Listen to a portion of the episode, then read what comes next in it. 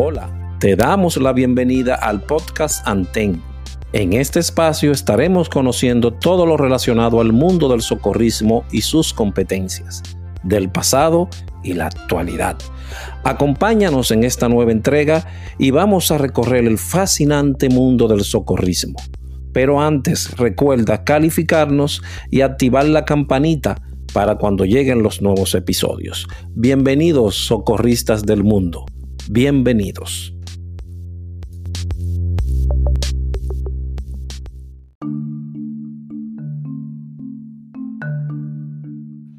Muy buenas tardes, hermanos socorristas. Hoy estamos con esta nueva propuesta de llevar información, ideas e historia a través de nuevas herramientas que nos está presentando este siglo XXI, como lo son los podcasts donde se puede generar un sinnúmero de ideas y conversatorios o conversatoriums donde pueden tocarse diferentes tópicos.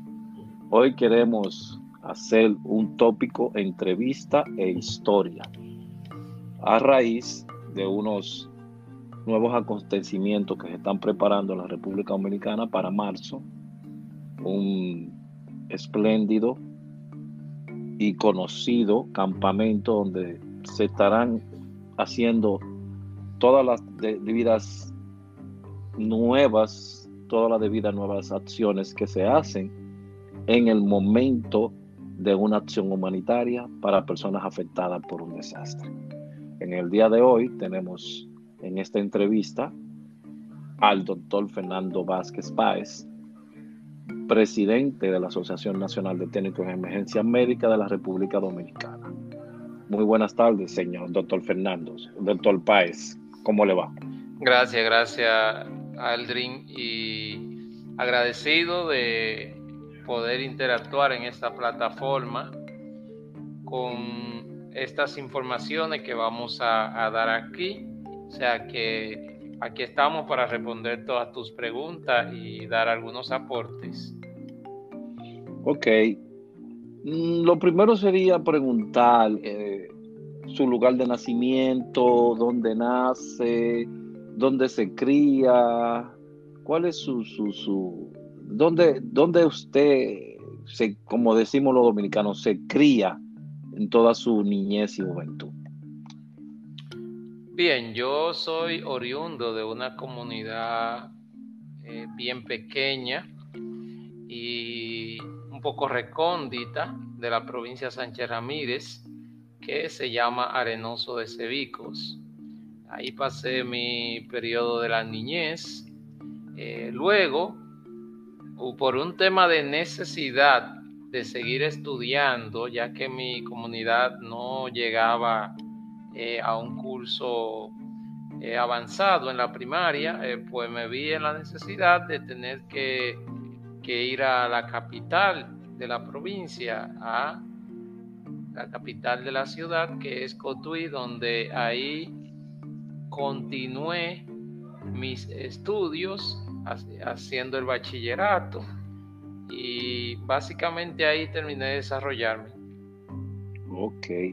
Cevico Arenoso es una área muy conocida en nuestro país para la persona que trabajan en el área humanitaria porque se conocen muchos de sus inundaciones y tal vez diría yo que tal vez viene su visión altruista y esa empatía. En ese, en ese aspecto eh, ahí lo está confundiendo un poco porque Arenoso de Villarriba, esa pertenece a la provincia de Duarte y este Arenoso es de la provincia de Sánchez Ramírez. Ah, ok. Mil disculpas por esa, por esa pequeña, por ese pequeño desliz. Entonces, ese, ese, esa visión altruista, esa empatía con el otro ser humano, se puede decir que creció dentro de su interior desde pequeño, fue evolucionando mientras más iba haciendo contacto con otros seres humanos familiares. Bueno, eh, desde pequeño yo tuve esa visión de, de ayudar, de, de mejorar las cosas y sobre todo a mí me gustaba mucho arreglar cosas. eh, arreglar radio, eh, arreglar elementos que la gente necesitara. Siempre tuve la, la, necesidad como de contribuir en procesos. Yo iba a ser sacerdote, que es algo que la gente tal vez no conoce. Estaba en esos caminos decidido a que iba a entrar al seminario que es una forma de vida, una forma de, ayudar de forma social a la comunidad y de orientar en los temas religiosos y en los temas de Dios. Pero eh, ya llegado el, día en que, en que iba a entrar al seminario, pues decidí tomar otro giro y vi que la medicina realmente era como lo que Dios me había mandado a veces Dios elige sus soldados para la mejor misión y esa fue la que me encomendaron. Entonces entré a estudiar medicina porque ahí vi que, que podía ayudar mucha gente y que podía llevar una vida sacerdotal porque el médico es un sacerdote eh, eh, de, la vida, de, la ayuda de la gente y de salvar. Podríamos decir que entonces eso lo acerca a usted a la institución donde ofertó, donde estuvo voluntariamente por, por un tiempo y después pasó a ser personal remunerado, como la Cruz Roja Dominicana, donde ofertó sus mejores tiempos y su, su, tiempo, su dinero y su sangre, como decíamos en los comienzos de la era. Eso dicen en la Cruz Roja, que tú tienes que ir a donar tu tiempo, dinero y sangre. O por lo menos lo decían eh, cuando yo entré.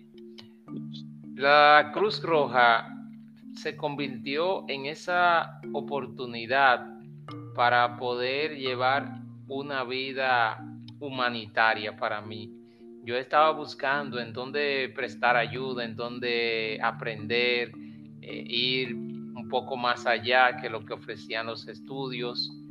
Y como ya sabía que lo mío iba a ser la medicina, finalmente, entonces en ingresé a la Cruz Roja, que es una institución humanitaria mundial y está prácticamente en todo el planeta de una manera u otra. Entonces, eso me acercó a la, Cruz Roja en Cotuí. Desde ahí inicié mis pasos y gracias a Dios eh, le agradezco bastante haber tomado esa decisión porque muchas cosas hoy que me ayudan en la medicina fue porque logré ingresar a esa institución. Me considero, me considero un voluntario para toda la vida de la institución. ¿Cómo considera usted esos años como voluntario, como dentro de esta eh, benemérita institución como la Cruz Roja Dominicana? Bueno, pienso que la mejor decisión que puede tomar un joven eh, en lo que se define su carrera o entrar a la universidad y sobre todo los que piensan dedicarse al área de la salud e ingresar a la Cruz Roja, porque ahí se cultivan valores, principios que normalmente en la sociedad son difíciles de verlo. El primero es el voluntariado y el humanitarismo. Son valores que a veces uno solamente piensa en la parte remunerativa, pero cuando tú ingresas a la institución te das cuenta de que prestar sus horas de servicio para salvar vida es algo que no tiene precio. Y el humanitarismo, el poderse desprender de elementos que uno puede tener hasta conocimiento para ir a, ayudar a una persona más vulnerable. O sea, yo considero que la mejor decisión que puede tomar cualquier joven e ingresar a la Cruz Roja en donde sea que esté, en cualquier país. Por eso considero mi mejor experiencia. En esa cuna de, sabiduría humanística, altruista, empática con los otros seres humanos, hubo personas allí en, ese ambiente, en ese entorno, que, que, influenciaron bastante en ti. ¿Por qué sería influencia? ¿Y qué tanto influenciaron en ti? como hoy ya de socorrista, traspasar ese límite y seguir creciendo y hoy ostentar su título como doctor en medicinas? Bueno, eh, definitivamente que el que me conoce eh, sabe cuál ha sido el que más influenció en mi formación una vez llegué a Santo Domingo, que fue mi tercera escala para esta vida humanitaria, que eh, es Atahualpa Reed David, quien me abrió los caminos para poderme capacitar verdaderamente y, y, desarrollarme aquí en Santo Domingo. Cuando yo llegué, un joven que llega a una ciudad que no tiene empleo, eh, de bajos recursos y que no tiene ninguna, ninguna conexión social. Entonces con él pude encontrar ese, ese apoyo moral, social y, hasta maternal, si, si, se dice, que me permitió a mí eh, seguirme formando, formando hasta que logré la carrera. Eh, hay otras personas, hay otras personas, claro está, eh, eh, la misma fallecida doctora Ligia Lerú influenció mucho en mí. También, también tenemos gente como la ingeniera Altagracia González. O sea, tenemos, eh, hay muchas personas que influenciaron grandemente en este proyecto, pero pienso que Atahualpa fue el más, el más cercano en ese proceso. ¿Qué tanto ha marcado en tu experiencia vida ese paso por esa institución? Bien, para mí yo soy un cruz rojista 24/7 porque cada vez que tú vas por la calle y escuchas una ambulancia, ya tú estás marcado porque en algún momento uno estuvo eh, dentro de, esa, de ese compartimiento asistencial o, el habitáculo eh, dando ese soporte. O sea, uno, uno está consagrado, el que entra a Cruz Roja se consagra con esa institución. Y yo estoy sumamente marcado, y más cuando uno logra ver ese logo en cualquier lugar, para uno eso es eh, una experiencia. El que es un verdadero voluntario siempre lo será. Y el que es un verdadero cruz rojista nunca dejará de ser independientemente de que no esté en la institución, que no haga vida o que lo que sea. Bueno, como dijimos en el principio, eh, la energía no se destruye, se transforma. El socorrista, por ende, eh, por ende, también debe de seguir este proceso transformador y obtener su título, como también tal vez seguir el camino fuera de la institución. Y entonces con esa salida de la institución, vemos que creas una Asociación Nacional de Técnicos en Emergencias Médicas, eh, que tiene un objetivo, que tiene una, una firme convicción de lo que debe de ser. Y quisiéramos saber ¿Por qué la creación de esta asociación? ¿Para, para, para quién es, para y, y la razón de vida de la misma? Bien, ANTEN, la Asociación Nacional de Técnicos en Emergencia Médica, que tengo que decir en el introito eh, de esta parte, que aunque yo la he impulsado grandemente, no es una creación personal, sino que le agradezco grandemente también a tu persona, Aldrin Santiago, porque era lo que tenía esas, esas curiosidades, esa iniciativa desde el inicio y nos unimos para crear este proceso.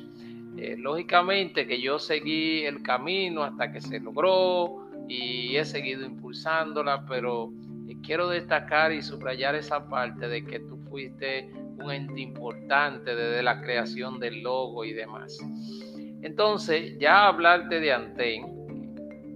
Anten, como su nombre lo dice, Asociación Nacional de Técnicos en Emergencias Médicas de la República Dominicana, es una institución que viene a ser ese curul necesario para el técnico de emergencia médica, para el trabajador de la medicina prehospitalaria que no tiene o no tenía hasta que llegó ante ese apoyo y esa abogacía esa protección social y jurídica para que el técnico pudiera, eh, primero, de, eh, seguirse desarrollando como, como un ente profesional y segundo, estar protegido en una institución que lo avale.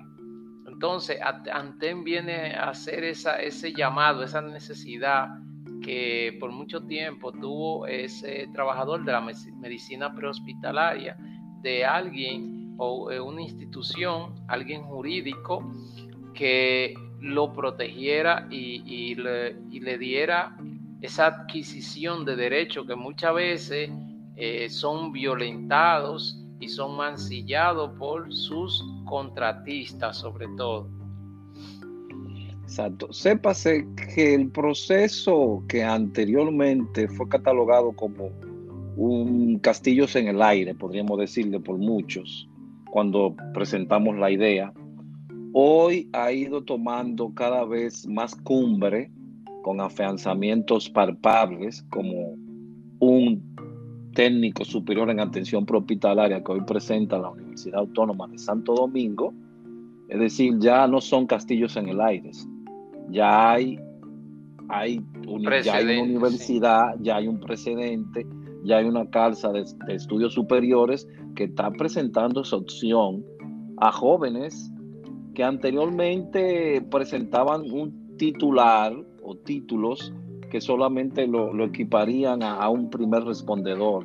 Y hoy estamos hablando de un técnico superior en atención hospitalaria, ¿eh? auspiciado, que te va a dar algo en que tú presentar por una causa de altos estudios. Y hoy ya ese, ese castillo esa parte de, ah, es solamente hablar, ha pasado a una realidad. Y tal vez eso es donde fue encajar la Asociación Nacional de Técnicos en Emergencias Médicas. Eh, con ello, vemos ahora que estás tratando de, hacer un campamento interinstitucional. Eh, ¿Cuál es la razón de, este campamento? ¿Por, qué tratar de, de tocar estos temas a, outside, es decir, fuera de, las instituciones eh, gubernamentales más características que tenemos en, nuestro país y tratar de aglomerar a todo ese grupo que trabaja en esas instituciones en una, en una asociación como ANTEN. Bien, este evento tiene sus raíces, sus fauces en algunas bases fundamentales que propiciaron la intención necesaria para que hoy estemos a días, porque lo decimos en días de trabajo, de que este evento se pueda hacer. Lo primero es que la formación en República Dominicana en las diferentes áreas de preparación para respuesta eh, no sigue una línea homogénea.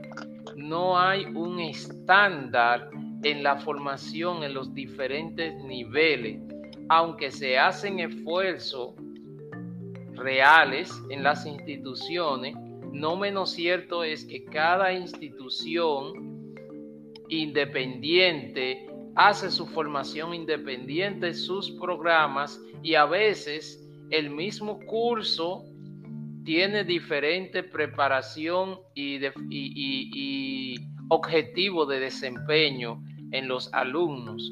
Entonces, Anten lo que ha hecho un evento en el cual se puedan las instituciones capacitar con un solo evento y que además siga un estándar basado en evidencia de lo que debe ser la formación en los diferentes módulos que se van a presentar. Y por eso nosotros estamos organizando este magno evento como un llamado de atención, pero también como una oportunidad tanto interinstitucional como del profesional que trabaja los diferentes módulos que, que tendremos acá eh, laborando, ¿verdad? Para que esta formación primero sea basada en evidencias y segundo, sea lo más actualizado posible. De tercer lugar, sirva como la cama para preparar al país en materia de respuesta para la parte de Semana Santa 2022, porque justamente será tres semanas antes de Semana Santa. Ok, eso podría decir que es una forma de cómo hacer los days o las nuevas, ver las nuevas visiones que hay en el área de atención, porque una de las visiones que he podido observar en una institución como la Cruz Roja Americana es que hoy ya no se habla de afectados, ya no se habla de personas que estamos ayudando, sino se está hablando de clientes. Ellos han cambiado el nombre a clientes. Porque viendo, viéndolo desde el punto de vista de institución, nosotros estamos ofertando ¿qué? Un servicio. Un servicio. Y ellos son el cliente al que le estamos eh, ofertando ese servicio. Claro. Entonces, eh, eh, todo va evolucionando y por ende debe ser un constante, constante, constante el cambio el cambio y ese cambio significa adiestramiento, significa habilidades adquiridas nuevas de la mejor forma posible. Aquí también hay una razón eh, que nosotros hemos observado, que nos lleva también a organizar este evento, y es que hay una separación interinstitucional en la formación. Las instituciones cada una forman a su personal dentro de su círculo y a veces es difícil tú ver que los miembros de la Cruz Roja, por ejemplo, estén tomando un curso con los miembros de la Defensa Civil y los bomberos. Y este evento justamente viene a llenar ese pequeño vacío, ese hueco que hay, esa oportunidad. Y es que aquí van a confluir todas las instituciones de forma hermana, unidos bajo un solo objetivo, capacitarse. También otra razón que identificamos en la justificación de este evento es que ha pasado un buen tiempo en que no se hacen eventos multitudinarios para, para los profesionales de la emergencia y desastre, como este evento que vamos a hacer. El último que se tiene conocimiento fue organizado en el 2009 justamente por la Cruz Roja y tuvimos la oportunidad de, dirigirlo pero hace mucho que no se ha hecho un evento multitudinario y aquí vamos a tener esa, gran oportunidad. Bueno, son eventos donde confluyen eh, un sinnúmero de personas, pueden ser bomberos, Cruz Roja, eh, Defensa Civil y diferentes agrupaciones que existen en otro país, que todas coexisten y se activan por, por, un, por un mismo ciclo, que es el ciclo de atención, es el ciclo de beneficiar al cliente afectado.